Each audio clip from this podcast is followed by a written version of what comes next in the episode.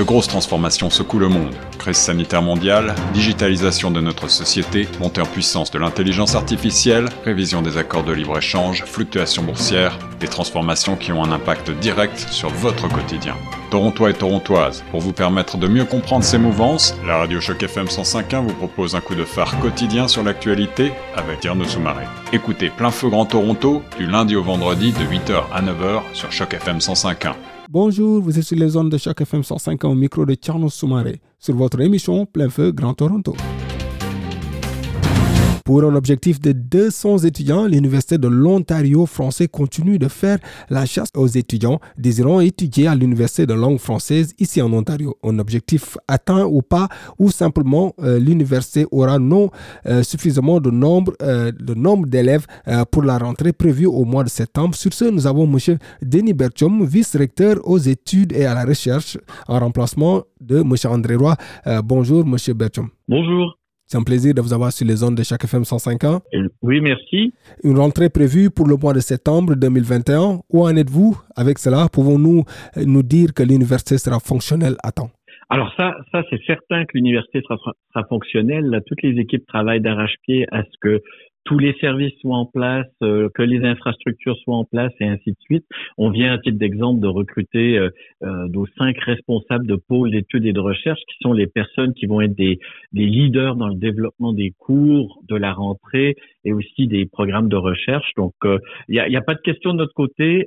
L'université sera ouverte pour l'accueil des étudiants des étudiantes le 7 septembre 2021. Avec un objectif de 200, de 200 étudiants, où nous sommes euh, quasiment bien loin euh, du nombre avec 19 euh, demandes en date du 17 janvier et après plutôt on s'est retrouvé avec 39 demandes.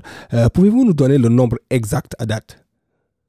Alors, les chiffres que j'ai depuis le début de la semaine là, sont autour d'une cinquantaine de demandes d'admission euh, à l'université, qui comprennent à la fois des gens qui sont de l'Ontario et des gens qui viennent de l'extérieur euh, de l'Ontario. Euh, j'aimerais préciser aussi que le chiffre de 200, en fait, c'est pas vraiment une cible, mais plutôt un scénario envisagé. Et que dans le contexte actuel, euh, il faut aussi euh, regarder les divers scénarios possibles, c'est-à-dire moins que 200 ou même plus que 200. Euh, selon vous, qu'est-ce qui explique ce petit nombre pour rappel que cette demande ne signifie pas non plus que les étudiants choisiront l'Université de l'Ontario français? Voilà, vous avez tout à fait raison. C'est une demande d'admission doit se traduire par ce qu'on va appeler un processus de conversion en inscription effective. Donc là, justement, les équipes de l'OF sont euh, en train de parler avec ces personnes qui ont fait des demandes d'admission pour leur expliquer en détail comment leur expérience se déroulerait euh, à l'Université de l'Ontario français, qu'est-ce qu'on peut leur offrir, quelles sont les bourses disponibles, quels cours ils vont pouvoir prendre? Et ainsi de suite, de façon à ce que ces gens-là fassent le choix de s'inscrire à l'Université de l'Ontario français, comme c'est le cas dans toutes les universités en Ontario et, au Canada.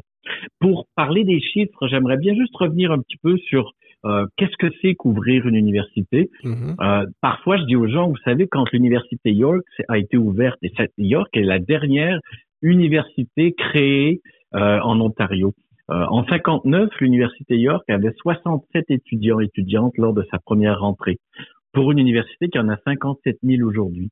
Donc, vous voyez, la, la courbe d'augmentation des inscriptions, elle est très exponentielle, ce qui veut dire que la première année, c'est toujours difficile d'aller chercher des étudiants dans un produit qui est nouveau, euh, qui n'a pas nécessairement de réputation ou de notoriété, mais que c'est au cours des deux ou trois premières années que les chiffres euh, se stabilisent et la croissance se stabilise. C'est-à-dire que les premières personnes qui font le pari de venir dans une nouvelle université comprennent très vite leur rôle d'ambassadeur pour attirer d'autres étudiants et peuvent justement expliquer ce qui est fait différemment et comment l'accompagnement leur permet d'avoir une expérience d'apprentissage qui est vraiment excellente.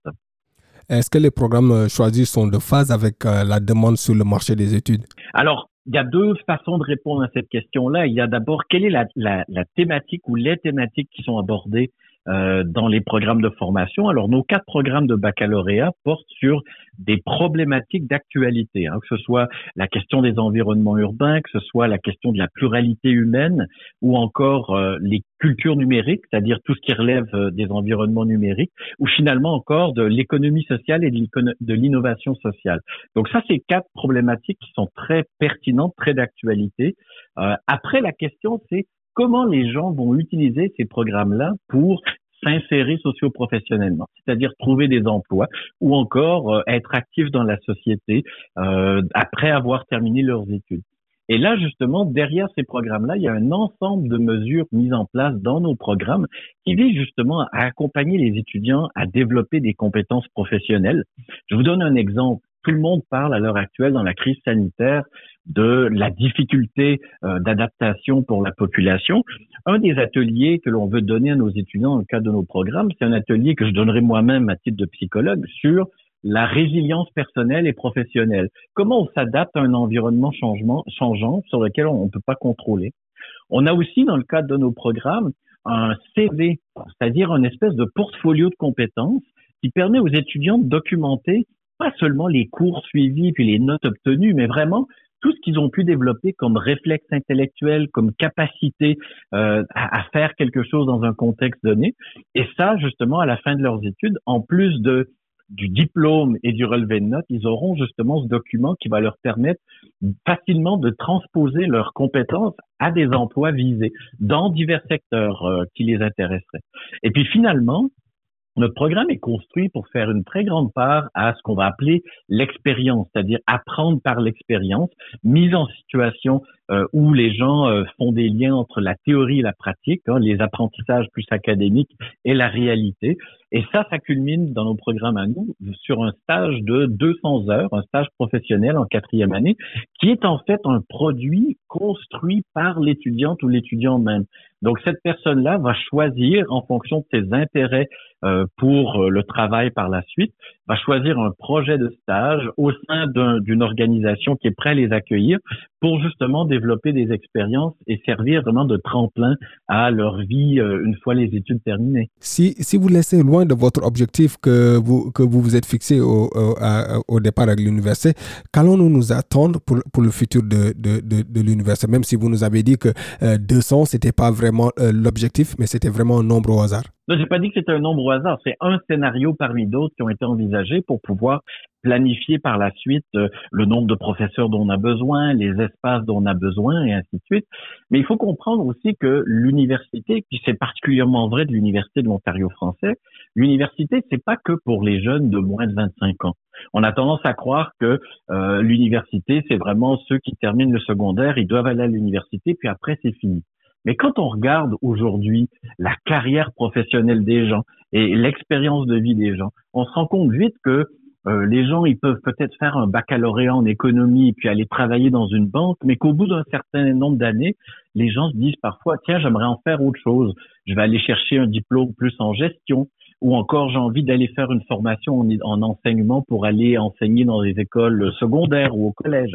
Et en fait, la réalité d'aujourd'hui, c'est que l'université, c'est un outil, un service public qui est offert à l'ensemble de la population. Donc, dans les semaines qui viennent, nous, on va présenter un ensemble de programmes qui sont de plus courte durée, qui sont flexibles, qui sont cumulables même pour obtenir un, un titre universitaire et qui vont probablement répondre beaucoup plus aux besoins aussi d'une population adulte qui travaille, euh, qui euh, a pas eu la chance nécessairement d'aller à l'université, mais a toujours voulu aller suivre des cours universitaires et ainsi de suite. Et finalement, l'idée, c'est d'élargir le bassin de population ou la cible euh, de notre recrutement au-delà des simples jeunes de moins de 25 ans qui euh, commencent dans la vie. Donc en fait, on va toujours desservir cette population-là, mais on va aussi ouvrir les portes beaucoup plus grandes à d'autres pans de la population mm. qui contribuent aussi euh, par leurs impôts et ainsi de suite au financement d'une université comme l'Université de l'Ontario français. Mm, devons-nous devons -nous non pas euh, nous dire que c'est un peu prématuré, université francophone en Ontario, et juste renforcer déjà euh, les collèges et les, autres universités euh, ici existantes déjà, ou même créer une, une faculté francophone. Qu'est-ce que vous en pensez? Bon, Écoutez, je vais, je vais rester sur mon périmètre à moi qui est de parler de l'Université de l'Ontario français elle-même, mais regardez la situation actuelle. Quand on regarde la démographie dans le centre-sud-ouest de l'Ontario, on voit que c'est une des régions où il y a une très forte croissance démographique des francophones ou francophiles par rapport au reste de la province.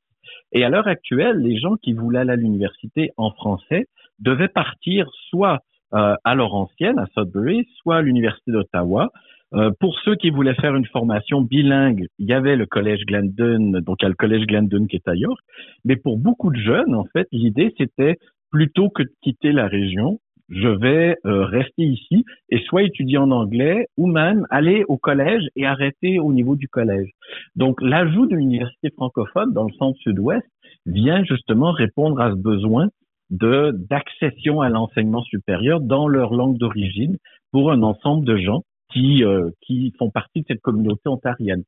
En même temps, l'UOF, et on le voit depuis le début de cette pandémie, euh, où on travaille de plus en plus à distance et on peut fonctionner à distance, l'OF veut aussi desservir l'ensemble de la population francophone de l'Ontario. Donc, à la fois une université qui va être sur du présentiel et une université qui va être sur ce qu'on appelle parfois du virtuel, c'est-à-dire de la formation à distance. L'entente conclue entre le gouvernement fédéral et le gouvernement de l'Ontario en 2019 assurait un financement de 126 millions de dollars euh, sur, euh, sur une durée de 8 ans. Pensez-vous que les autorités vont tenir euh, parole si, si on reste sur une courbe pendante? Eh ben, alors là, je peux pas me, me prononcer au nom des autorités, mais cette entente de financement, justement, avait en tête l'idée que quand on crée une université, c'est une logique de start-up. Et donc, on a besoin d'un coussin financier qui permet de développer les infrastructures pour ensuite pouvoir attirer les étudiants. Euh, si on était plutôt dans une logique de dire euh, allez-y, vous créez une université, mais vous vous autofinancez dès la première journée. C'est extrêmement difficile de développer un projet comme ça, peu importe le domaine, pas seulement dans le domaine des universités. Donc voilà la logique du financement à l'origine. Et moi, je réitère euh, ce que j'ai dit aux représentants gouvernementaux jusqu'à présent et à tous les partenaires, c'est que nous, nous allons accueillir le nombre d'étudiants, d'étudiantes que nous aurons pour la première rentrée, leur fournir la meilleure expérience possible, et ces gens-là vont justement pouvoir témoigner et montrer aux autres que notre modèle universitaire fonctionne très bien et que vous allez voir qu'à peu près en deux, trois ans, on va probablement même dépasser nos attentes. L'ACFO Toronto avait reçu quand même euh, quelques, quelques remarques par rapport à l'université euh, française de, sur la diversité euh, du personnel administratif et aussi du corps enseignant. que pouvez-vous nous dire sur cette diversité? Alors, la, la, diversité, la notion de, d'égalité, diversité, inclusion, c'est, un élément qui est fondamental à notre politique de recrutement. Euh, je vous parlais tout à l'heure de, de cinq nouveaux responsables de pôle d'études et de recherche. Euh, en fait, dans ces recrutements-là, c'était évident pour nous que euh, fallait trouver des façons d'améliorer la représentativité de groupes qui sont sous-représentés. Euh, et en fait, quand on regarde euh, l'UOF à divers euh, échelons de l'organisation, on voit de plus en plus apparaître des gens de diverses de divers groupes sous-représentés. Je vais vous donner mon exemple personnel. Moi, je suis un utilisateur de fauteuil roulant. Euh, donc personne en situation de handicap. Euh, je vous défierais d'aller faire le tour des universités au Canada pour voir combien d'universités ont comme vice-recteur aux études et à la recherche une personne en situation de handicap en fauteuil roulant.